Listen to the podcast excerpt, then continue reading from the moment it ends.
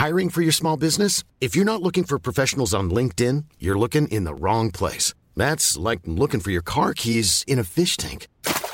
LinkedIn helps you hire professionals you can't find anywhere else, even those who aren't actively searching for a new job but might be open to the perfect role. In a given month, over 70% of LinkedIn users don't even visit other leading job sites. So start looking in the right place. With LinkedIn, you can hire professionals like a professional. Post your free job on linkedin.com slash people today.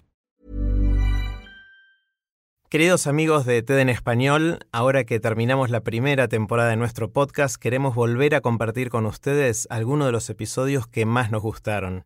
Les cuento que estamos preparando la segunda temporada que comenzará en febrero de 2019. Recuerden que si quieren suscribirse al boletín semanal de ideas en nuestro idioma, si quieren ver las charlas de TED en español o si quieren seguirnos en las redes sociales, pueden hacerlo en tedenespanol.com. No hay nada más seguro que la muerte. Lo que sí podemos decidir es cómo la vamos a enfrentar. Bienvenidos al podcast de TED en español. Soy Jerry Garbulski. La esposa de Sebastián Corona era una madre joven cuando fue diagnosticada con una enfermedad terminal. Sebastián nos cuenta en su charla de TEDx Córdoba cómo hizo ella para enfrentar la muerte a su manera, con risas y buen humor. Les advierto que Sebastián usa un lenguaje colorido para expresarse, lo que puede ofender a algunos. Y durante su charla se refiere a un tuit de su esposa que vamos a leer en voz alta.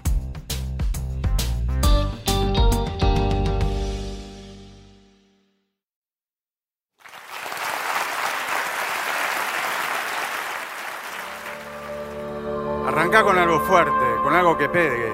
Me dijeron los chicos que organizan. Nunca hablé en público y yo dije, algo fuerte, ¿qué hago? ¿Me pongo en pelotas? Va, no sé, ¿cómo la ven? Ok, ya entendí. Pero miren si me muero. Ahora, ¿eh? Me da un ataque de pánico escénico y puf, la quedo. ¿Se imaginan el escándalo? Mostrar la muerte es de peor gusto que mostrar las partes. Está bien, la tenemos asumida, hablamos de ella con naturalidad, hasta podemos joder con eso. Pero mientras sea algo que está allá, que algún día, algo hipotético. Cuando anda cerca, la cosa cambia. Andamos en putita de pie, hablamos en susurros, nos ponemos serios, graves. O directamente nos hacemos los boludos y miramos para otro lado. Va a estar todo bien, vas a ver. Justo ahí, cuando se nos viene encima que la tenemos que enfrentar, justo ahí la muerte se vuelve un tabú. De eso hablar, no del tabú de ponerse en pelotas, lástima, sino sobre, ya saben, ¿y en calidad de qué? Eh, tanatólogo no soy, ni tengo una funeraria. Mi contacto con la muerte es de este lado del mostrador, como simple usuario, soy viudo. Soy el viudo de María Vázquez, si no la conocen después la pueden buscar. Ojo, no se confundan, van a encontrar una red top re linda, que está buenísima, pero después está la otra, María Vázquez, que era una modelo, esa no, la que dije primero. Una mina que ganó notoriedad precisamente por su atrevimiento de tener una muerte impúdica.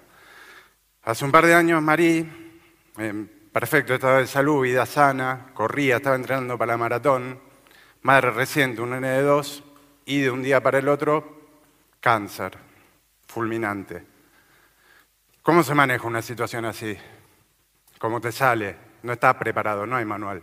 Les cuento cómo nos sale a nosotros. Marí, apenas se despierta de la anestesia, lo primero que hace, como la dejaban hablar, escribe, contame todo, todo subrayado dos veces. Le conté, te abrieron, era cáncer nomás, sacaron tumor, ovarios, útero, endometrio, todo, te cerraron y vas a quimio. Y en esa hora fatal, de cara a su cruel destino, recién abierta y vaciada por dentro, ¿qué respondió? Ahora sí que soy hueca. Era la clase de mina que en una situación así te hacía un chiste. Por eso yo un par de días después, cuando llegó el momento de hablar, se lo dije, Marí, esto es así, te vas a morir. La mano viene que te morís. De una, no había una mejor manera de decírselo a ella. Y la conversación que vino ahí, tremenda, no tanto por ella ni por mí como por, ni por nuestro hijo.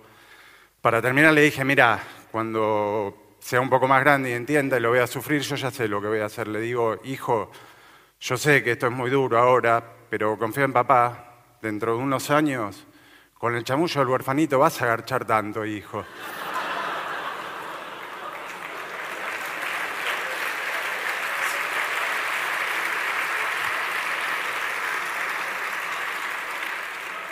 Me venía escuchando toda compungida y se tuvo que agarrar la panza para que no le salte los puntos de la risa. Yo no tenía que pelar profundidades existenciales para estar a su altura, tenía que pensar chistes.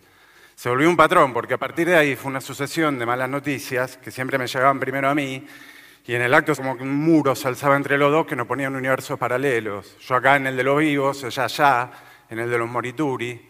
De pronto éramos dos extraños, el horror. Pero duraba hasta que ponían las cartas sobre la mesa y ahí esa amenaza oscura, innombrable, bajaba a ser nuestra nueva realidad. A ver cómo la piloteamos. Y hablando, ese muro empezaba a tambalearse y a crujir, y cuando por fin llegaba el chiste lo terminaba de tirar abajo. Porque no era para distender. El humor era su manera de reafirmarse, de decir, acá estoy, ¿eh? sigo siendo la turra que siempre se cagó de la risa de todo, hasta de mí misma, sigo siendo yo. Y en, en la risa ya estábamos otra vez juntos. Así fue que en casa empezó a reinar algo que una de las soldadas, las soldadas son las amigas de Marí, una docena de pelotudas geniales que estuvieron ahí firmes como rocas, una de ellas, Kit, bautizó esta práctica, la llamó tumor negro. El tumor negro en casa tuvo a full. No dejamos, Marino dejó chiste macabro sin hacer, era lo suyo. Y así, a fuerza de tumor negro y de, como decía ella, emoción amorigilada, nos regaló, y esto lo hablé con todos los que estuvimos ahí y todos sentimos lo mismo, nos regaló una fiesta de despedida, no fue otra cosa. Hasta el final, ¿eh? hasta el velorio, que lo organizaron las soldadas, con ella yo las vi juntas armando la lista de Spotify, poniendo una foto de ella en bikini, en un portarretrato de Animal Print, para que fuera arriba del cajón. Pero parecía que estaban armando un cumpleaños la boluda, no un funeral.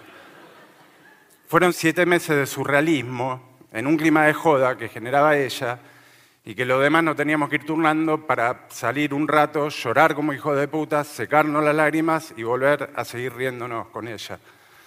Fue así. Y saben, nada demasiado sorprendente. Para los que la conocíamos no esperábamos otra cosa. Lo que sí no podíamos prever es que todo esto, Marí era tuitera, nadie es perfecto, y ya tenía miles de seguidores cuando se enfermó y después siguió como venía. Nada más que ahora entre sus temas estaba la enfermedad de la muerte, su enfermedad, su muerte. Habló de ella como hablaba de todo, impía, mordaz, cero lamento, cero victimización, a puro tumor negro. Y eso se entró a viralizar, viralizar y terminó armando tal revuelo que le llevó a la tapa de los diarios y a la tele. O sea que, además de todo el surrealismo que ya veníamos viviendo, ahora encima la fama, es joda esto, ya fue todo. ¿Qué más puede pasar? ¿Qué más puede pasar?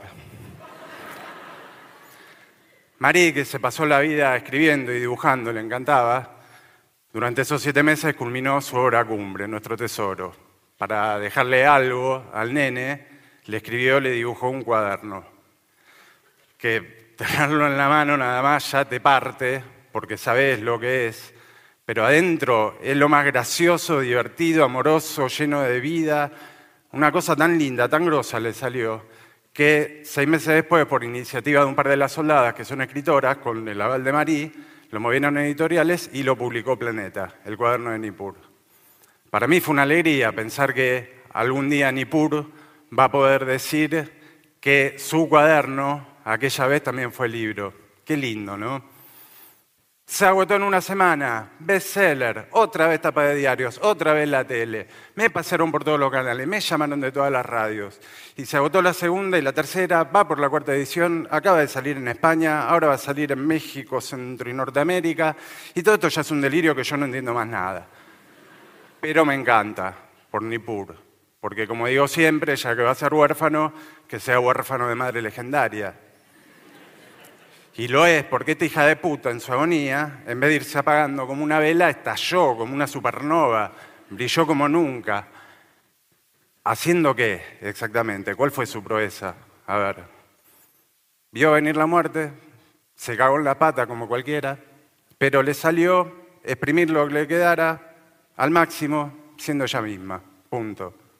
¿Por qué algo en el fondo tan simple termina generando tanto quilombo?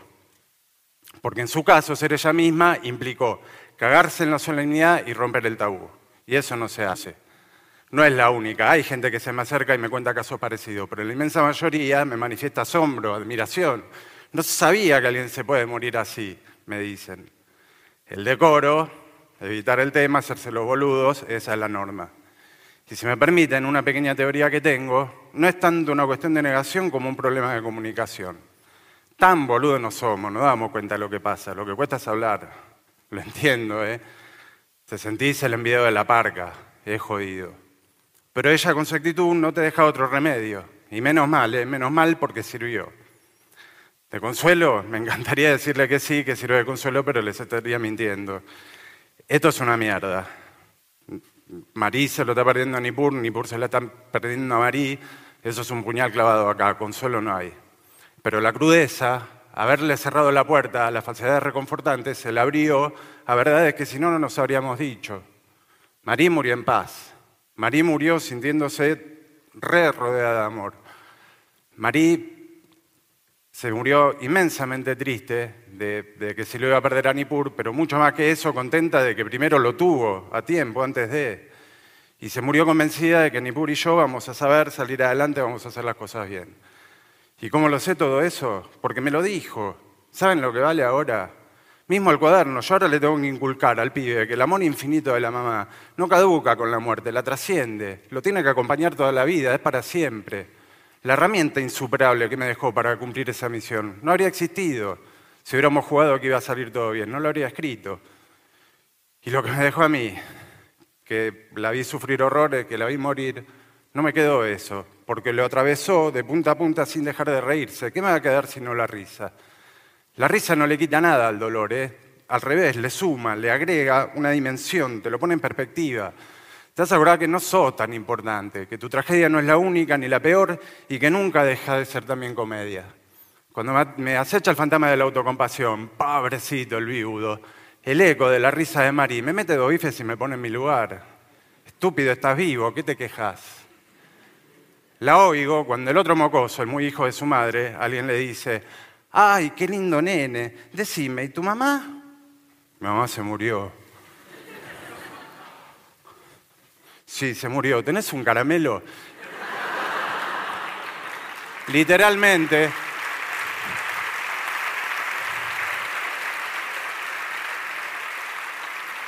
Literalmente oigo la risa de la madre.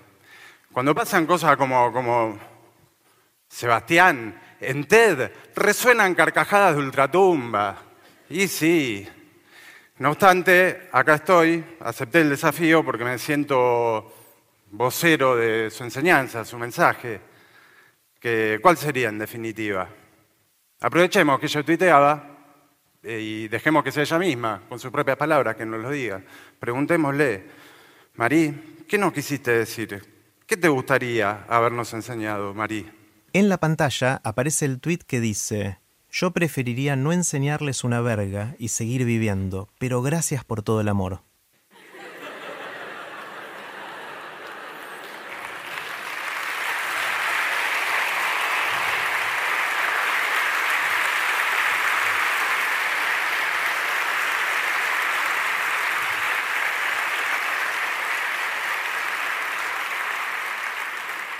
Les pido perdón, yo traté de ponerme en serio, pero con esta mina no se puede.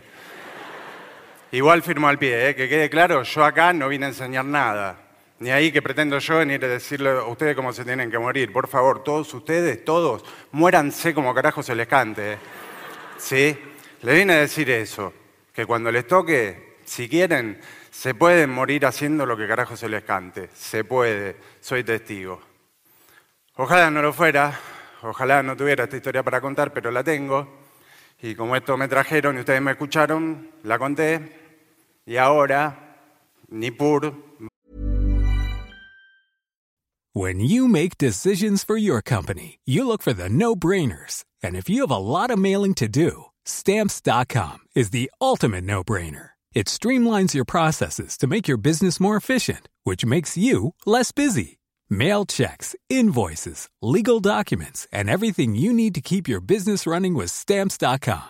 Seamlessly connect with every major marketplace and shopping cart. Schedule package pickups and see your cheapest and fastest shipping options from different carriers. With rates up to 89% off USPS and UPS rates. And with the Stamps.com mobile app, you can take care of mailing and shipping wherever you are. Make the same no-brainer decision as over 1 million other businesses with stamps.com. Sign up with code program for a 4-week trial plus free postage and a free digital scale. No long-term commitments or contracts.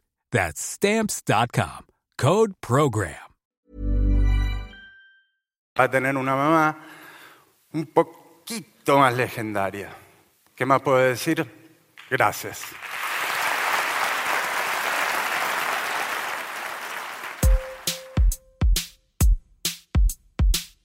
Para más ideas de TED en español, visita tedenespanol.com. Soy Jerry Garbulski y te espero en el próximo episodio.